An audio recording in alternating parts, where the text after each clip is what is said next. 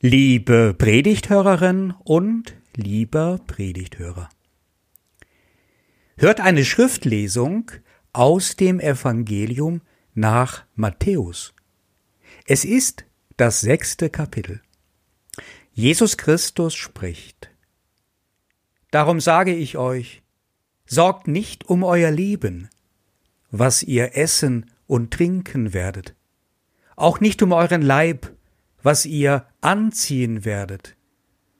Ist nicht das Leben mehr als die Nahrung und der Leib mehr als die Kleidung? Seht die Vögel unter dem Himmel an. Sie säen nicht, sie ernten nicht, sie sammeln nicht in die Scheunen. Und euer himmlischer Vater ernährt sie doch. Seid ihr denn nicht viel mehr als sie? Wer ist unter euch, der seines Lebens Länge eine Spanne zusetzen könnte, wie sehr er sich auch darum sorgt? Und warum sorgt ihr euch um die Kleidung? Schaut die Lilien auf dem Feld an, wie sie wachsen. Sie arbeiten nicht, auch spinnen sie nicht.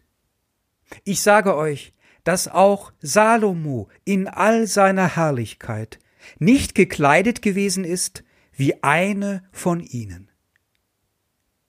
Wenn nun Gott das Gras auf dem Feld so kleidet, das doch heute steht und morgen in den Ofen geworfen wird, sollte er das nicht viel mehr für euch tun, ihr Kleingläubigen? Darum sollt ihr nicht sorgen, und sagen, was werden wir essen? Was werden wir trinken? Womit werden wir uns kleiden? Nach dem allen trachten die Heiden. Denn euer himmlischer Vater weiß, dass ihr all dessen bedürft.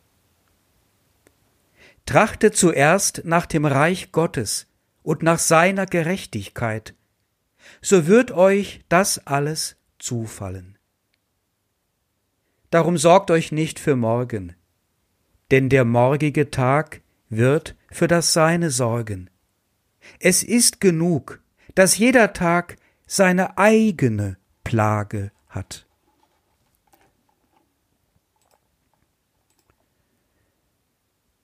Gestern war ich ein bisschen genervt und gestresst und fuhr an einen See. Im Westerwald gibt es einige wunderschöne kleine Seen. Man braucht nur wenige Minuten und ist an einem idyllischen See. Da setze ich mich an das Ufer auf einen schön moosbedeckten Stein und sehe über die Wasseroberfläche. Das hat gut getan. Die Enten kamen angeschwommen, als ob sie mich grüßen wollten. Ich wurde zusehends ruhiger. Irgendwie ja. In der Natur vergisst man die Sorgen. Ja, Jesus, du hast schon recht. Angesichts der Sorgen tut es gut, die Blumen anzuschauen, und den Vögeln zu lauschen. Nichts Schöneres unter der Sonne, als unter der Sonne zu sein, wie die Dichterin Ingeborg Bachmann sagt. Aber das hat auch etwas mit ihm, mit Gott zu tun. Die Natur ist nach dem ersten Buch Mose die Schöpfung Gottes. Und darum ist es wie ein wohltuendes Bad in der Natur zu sein, und dass der himmlische Vater die Vögel nährt und die Lilien schön macht, ist ja auch eine hochtheologische Aussage. Theologie mit festem T, nicht mit weichem D. Das gibt es auch, den Deismus. Gott hat die Welt zwar geschaffen, aber er greift nicht mehr in sie ein. Doch wenn man die Natur beobachtet und eine innere Ordnung darin erkennt, eine besondere Harmonie, dann legt sie schon der Gedanke nahe, dass jemand dahinter steckt und nicht aufhört damit, es gut zu meinen und gut zu tun, mit seiner starken Hand in der Natur, mit den Blumen, Sträuchern, Seen und Enten. Nein, Jesus, sorry, ich bin noch draußen. Du hast mich noch nicht. Du hast mich noch nicht überzeugt. Ich habe nämlich vor zwei Tagen dieses Bild in den Nachrichten gesehen von dem Gletscher, dem größten am Nordpol, und wie der auseinanderbricht. Dieses Satellitenbild verfolgt mich seither. Ich werd noch davon träumen. Keine starke Hand hält ihn zusammen. Wenn ich mal ein Enkelkind habe, ja, werde ich mit dem noch in den Wald ziehen können, unbeschwert, wie ich das so geliebt habe, als ich ein Kind war? Was mich auch verfolgt, ist die Zahl 15.000. Ich habe gewusst, dass es viele Flüchtlinge sind, die ertrunken sind im Mittelmeer, aber nicht, dass es so viele getroffen hat. Zerschellt an den harten Klippen Europas, an seiner harten Politik. Aber so einfach ist das mit dem Flüchtlingsproblem nicht zu lösen. Und ich verstehe auch die Ängste derjenigen, die sagen, wir würden so viel Integration einfach nicht schaffen. Und dann, als ob das noch nicht genug wäre, das Coronavirus. Ist das Coronavirus auch schön? Immerhin ist es Natur. Doch, die jungen Leute sind auch in Gefahr. Ja, es kann Folgeschäden geben. Nein, ein Durchimpfen ist nicht so einfach. Das Fieber steigt, nicht nur in den Leibern der Infizierten, sondern auch auf den Straßen. Da gibt es andere gefährliche Symptome. Und das waren nur die Kollektivsorgen, von den persönlichen ganz zu schweigen. Das sprengt jetzt den Rahmen. Zum See bin ich gefahren, vermute ich mal, weil ich einige Senioren und Seniorinnen in dem Kirchspiel angerufen habe. Da sind so viele Schmerzen. Und der meisten tut die Seele weh. Einsamkeiten und Ungerechtigkeiten und Sorgen. So viele Vögel können gar nicht fliegen. Jesus, wenn dir jetzt nicht mehr einfällt, wenn du nicht mehr zu sagen hast, dann wird es ganz schön eng für uns beide mit dieser Predigt. Dann kacken wir beide ganz schön ab. Zeteo, sagt Jesus. Zeteo. Darauf will er hinaus. Das ist sein Thema, seine Hauptaussage, sein Lieblingswort. Zeteo. Jesus sagt, ihr müsst vor allen Dingen eines machen, wenn ihr Sorgen habt, nämlich Zeteo. Wenn ihr Zeteo macht, dann werden eure Sorgen kleiner. Aber nicht, weil ihr euch selbst hypnotisiert und euch etwas einredet, was gar nicht da wäre in der Wirklichkeit, sondern mit Zeteo verändert sich die Sichtweise auf diese Wirklichkeit. Und dann erkennt ihr sie auch, die Harmonie. So, dass ihr die Hand Gottes in der Natur und in eurem Leben besser erkennen könnt. Den Felsen seht, auf den ihr sie werfen könnt, eure Sorgen. Zeteo ist ein griechisches Wort, welches Martin Luther gekonnt mit Trachten übersetzt. Denn das bringt eine Haltung, eine Einstellung zum Ausdruck. Man könnte es auch mit Suchen übersetzen oder Sehnsucht danach haben oder fordern oder auch intensiv sich zuwenden, sich darum bemühen oder leidenschaftlich erstreben. Und was? Das Reich Gottes. Es ist sein großes Thema, das große Thema von Jesus, das Reich Gottes. Also nicht eigentlich Gott, sondern sein Reich, seine Gerechtigkeit, und das ist etwas Dynamisches, eine Gerechtigkeit, die nicht von dieser Welt ist.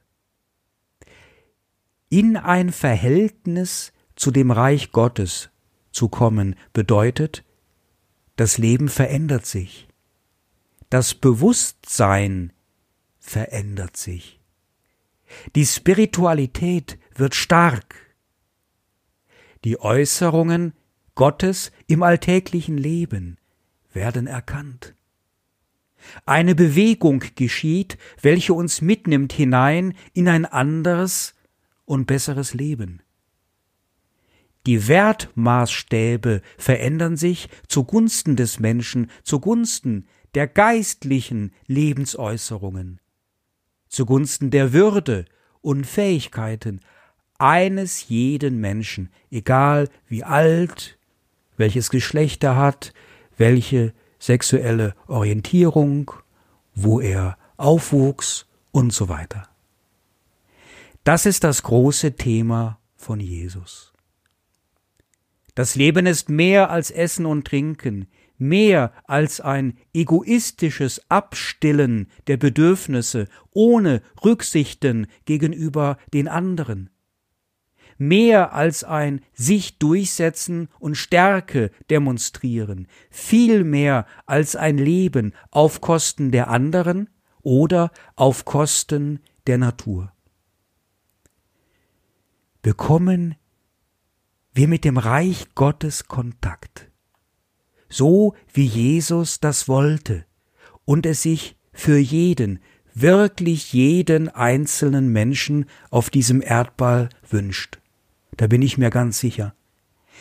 Dann wächst die Sorglosigkeit unter uns, die begründet ist in Gottes Wirklichkeit. Sie wächst auf wie eine Lilie, und wir teilen unseren Besitz, wie die Vögel das Futter im Nest. Aber wie kommen wir in dieses Reich Gottes hinein? Und jetzt finde ich den heutigen Bibeltext und das, was Jesus sagt, extrem eindrucksvoll. Er sagt es nämlich nicht.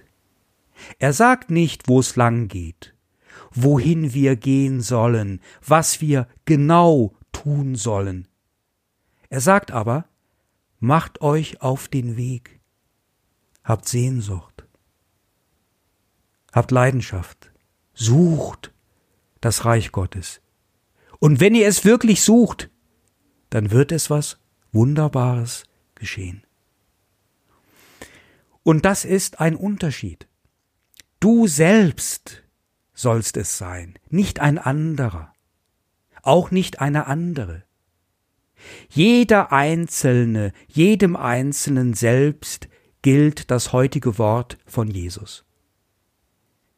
Den religiösen Führern und Führerinnen blind zu trauen, ist jetzt keine Möglichkeit. Mach dich selbst auf. Das ist der einzige Weg. Und es ist dein Weg. Wer suchet, der findet. Wer anklopft, dem wird aufgetan. Lukas Kapitel 11, Verse 9 und 10. Und wenn du danach suchst, dich dahin wendest, dein Zeteo machst, so gut du es eben kannst, dann wird es dir schon aufgehen, die Türe, aufgehen, das Reich. Aber wie mache ich das, Zeteo, damit ich in das Reich Gottes komme? An dieser Stelle droht erst einmal ein Missverständnis. Von dem Apostel Paulus wissen wir, etwa aus seinem Römerbrief, aus dem dritten Kapitel, dass der Gerechte aus dem Glauben herauslebt und nicht aus den Werken heraus. Damit meint Paulus jedoch den moralisierenden Versuch, aus dem alleinigen Tun von guten Werken heraus Gott nahe zu kommen. Das ist schwierig, womöglich gar nicht zu erreichen. Wir dürfen Paulus jetzt nicht überinterpretieren und meinen, der Glaube führe zu einer Passivität. Genau das Gegenteil will Jesus. Und man könnte eine andere Übersetzung, die nicht ganz exakt ist, aber genau das meint, noch einmal zum Ausdruck bringen. Zeteo könnte man nämlich auch übersetzen mit üben oder einüben, intensiv einüben. Sich üben im Beten. Wenn in vielen Dörfern und Stadtteilen das Kirchenglöckchen bimmelt, will es nicht die Zeit ansagen, sondern dich erinnern ans Gebet. Wieder einmal in den Gottesdienst gehen. Meine Kollegen und Kolleginnen predigen wunderbar. Mit Freunden und Freundinnen da sitzen und Wein trinken und reden über Gott. Sich bei den alltäglichsten Entscheidungen fragen, was würde Jesus dazu sagen? Der Liebe nachspüren zu sich selbst und zu den anderen, auch zu den Flüchtlingen. Das könnte alles Zeteo sein. Ein Suchender sein wollen, nicht einer, der schon alles gefunden hat eine Fragende sein wollen, nicht eine, die schon alle Antworten kennt. Eine sein wollen, die mit Essen und Trinken und mal ein schönes Kleid nicht zufrieden ist, weil sie sich sehnt nach dem Frieden Gottes.